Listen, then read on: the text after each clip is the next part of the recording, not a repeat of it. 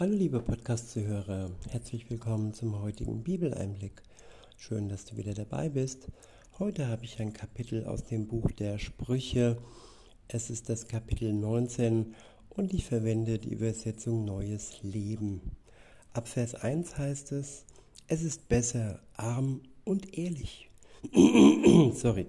Es ist besser arm und ehrlich zu sein, als unvernünftig und unehrlich. Ja, viele kommen mit Unvernünftigkeit und Unehrlichkeit zu großem Reichtum. Sie täuschen, sie lügen und sie schauen nicht auf das Wohl derer, ja, wo sie ja Geld daran verdienen. Aber im Gegensatz ist es besser, arm, aber ehrlich zu bleiben als großen Reichtum mit Unvernünftigkeit und Unehrlichkeit zu erlangen. In Vers 2 heißt es, Eifer ohne Wissen ist nicht gut. Ein Mensch, der es allzu eilig hat, verfehlt leicht den richtigen Weg. Ja, es gibt ja das Wort übereifrig. Man huddelt, man wird unkonzentriert und man tut vielleicht auch Dinge ohne Weisheit und ohne Wissen. Insofern ist es nicht wichtig, sehr, sehr eifrig zu sein, sondern wenn man eifrig ist, wogegen ja nichts spricht, dann sollte man diesen Eifer mit Wissen und Weisheit ausfüllen. Nämlich sonst ist das, was man tut, ohne Frucht. Es steht nur auf irgendwelchen Ehrenurkunden vielleicht, aber nicht, ja, bei Gott ist es eben nicht anerkannt. In Vers 3 heißt es, der Mensch geht an seiner eigenen Dummheit zugrunde, aber ist dann zornig auf den Herrn. Ja, warum sind die Menschen zornig auf den Herrn? Sie werfen ihm vor, dass dieses oder jenes nicht in ihrem Sinne ist in der Welt. Aber das alleine zeugt schon von Dummheit.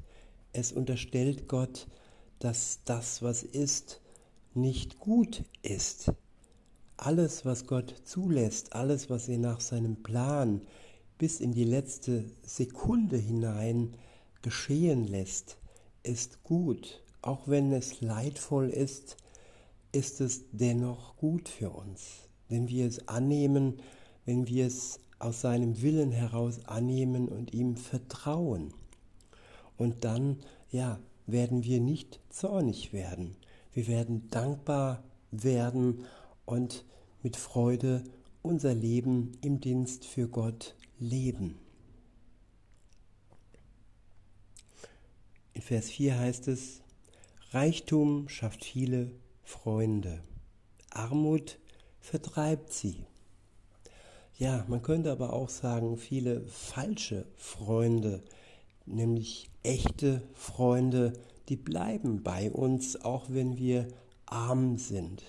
Sie schauen nicht darauf, ob wir viel Geld haben, ob wir einen großen Nutzen für sie bringen. Nein, es geht sie es geht ihnen um unser Herz. Und so ist es auch bei Gott.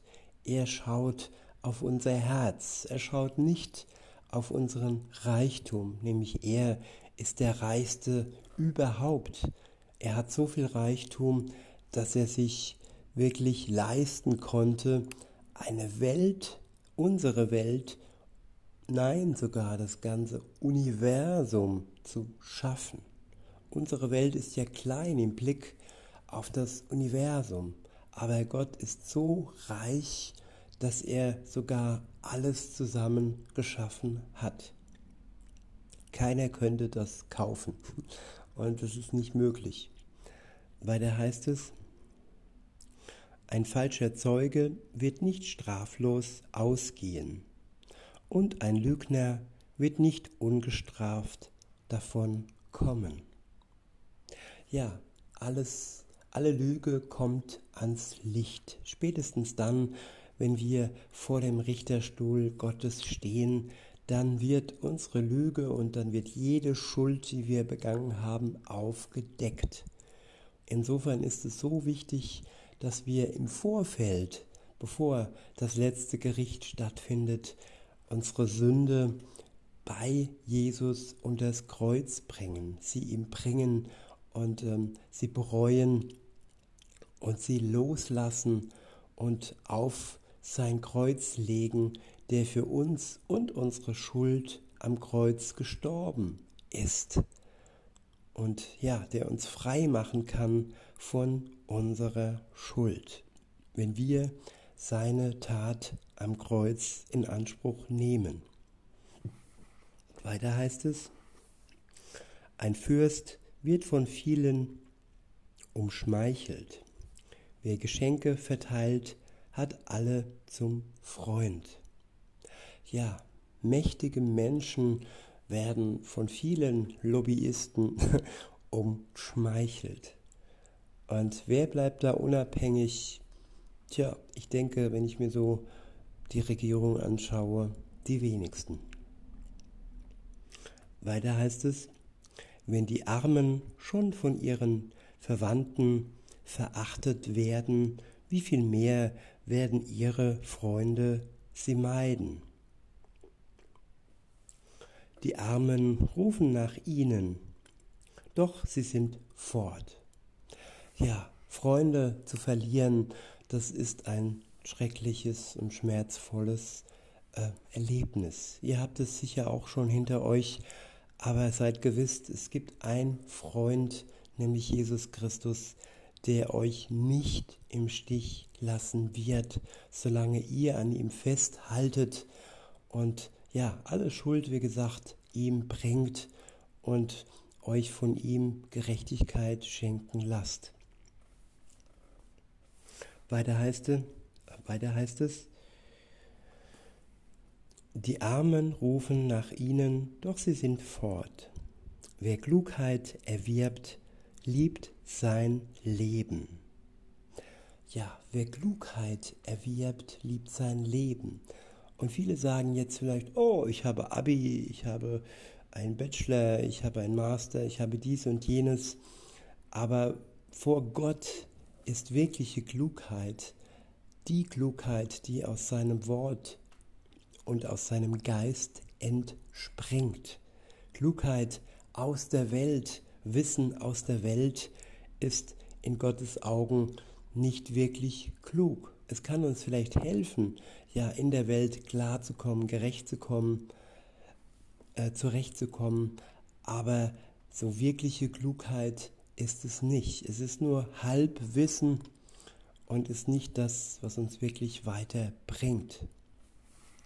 Das heißt jetzt nicht, dass wir dumm bleiben müssen und alles weltliche Wissen von uns äh, weisen sollen. Nein, es geht darum, dass wir uns gut ernähren, nicht nur einseitig ernähren mit weltlichem Wissen, sondern vor allem auch mit dem Brot des Lebens, mit der Nahrung aus dem Wort Gottes und der Verbindung zu ihm und seinem Geist.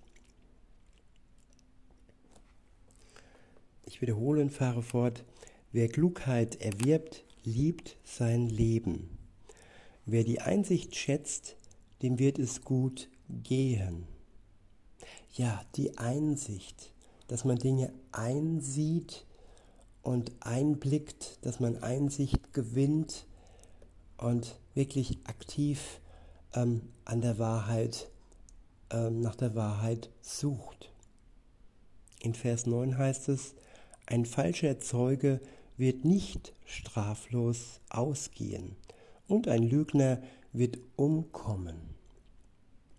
Es gehört sich nicht, dass ein Narr im Überfluss lebt oder ein Diener über Fürsten herrscht.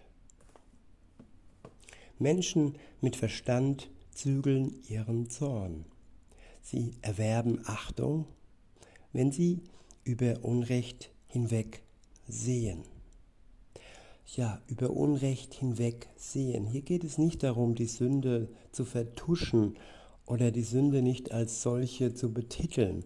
Wir sollten durchaus andere hinweisen, wenn ihr Leben mit Sünde und Schuld belastet ist. Es geht hier darum, dass wir nicht, dass wir sie nicht mit Steinen bewerfen.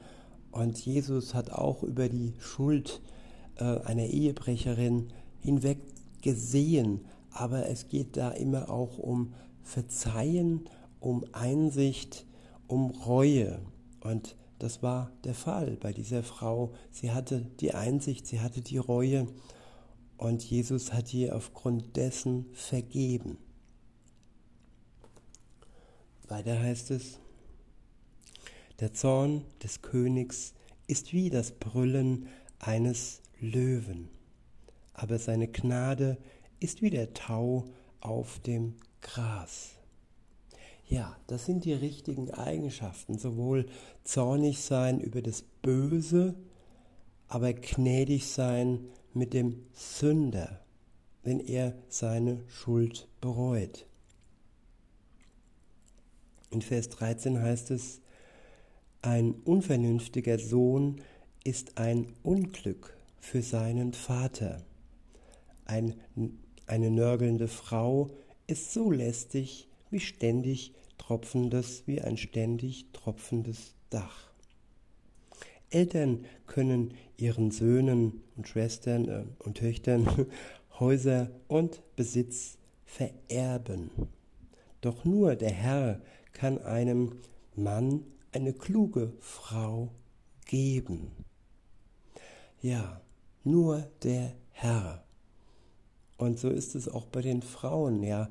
Er kann nur einer Frau einen klugen Mann geben. Und es ist wichtig, dass wir ihn darum bitten, dass wir nicht selber suchen und ausprobieren und tun und machen und uns verführen lassen von der Unklugheit und auch wenn sie noch so schmeichelnd ist und uns mit Komplimenten in Gänsefüßchen äh, ja, um, umschmiert mit Honig. Nein, der Herr sollte uns die Frau oder den Mann geben, den wir nötig haben, der uns gut tut. So war es auch bei Adam und Eva. Gott hat speziell für Adam die Frau geschaffen und speziell für Eva ihren Adam geschaffen. Sie waren füreinander bestimmt. Sie haben sich nicht selber ausgesucht, nein, sie haben sich gegenseitig erkannt. Es geht um das Erkennen, das uns der Geist Gottes dann auch schenkt, dass wir erkennen, ach, das ist meine Eva, das ist mein Adam, mit dem wir, mit der wir dann zusammen im neuen Bund leben, unter der Gnade Jesu. In Vers 15 heißt es, faule Menschen haben einen tiefen Schlaf und müssen hungern. Wer das Gebot hält, rettet sein Leben. Wer es missachtet, kommt um. Wer dem Armen hilft, leiht dem Herrn. Ja, Jesus hat sich selbst arm gemacht. Er ist der Reichste überhaupt, aber nein, er wurde arm für die Menschen. Und so, ja, ist er auch für die Armen da. Und so, wenn wir einem Armen helfen, so leihen wir dadurch dem Herrn etwas. In seiner Armut ist er mit den Armen und er gibt uns zurück, vielfach, hundertfach, tausendfach, unbeschreiblich viel, spätestens dann, wenn Jesus wiederkommt und uns mitnimmt in seine Herrlichkeit. Ich wiederhole und fahre fort.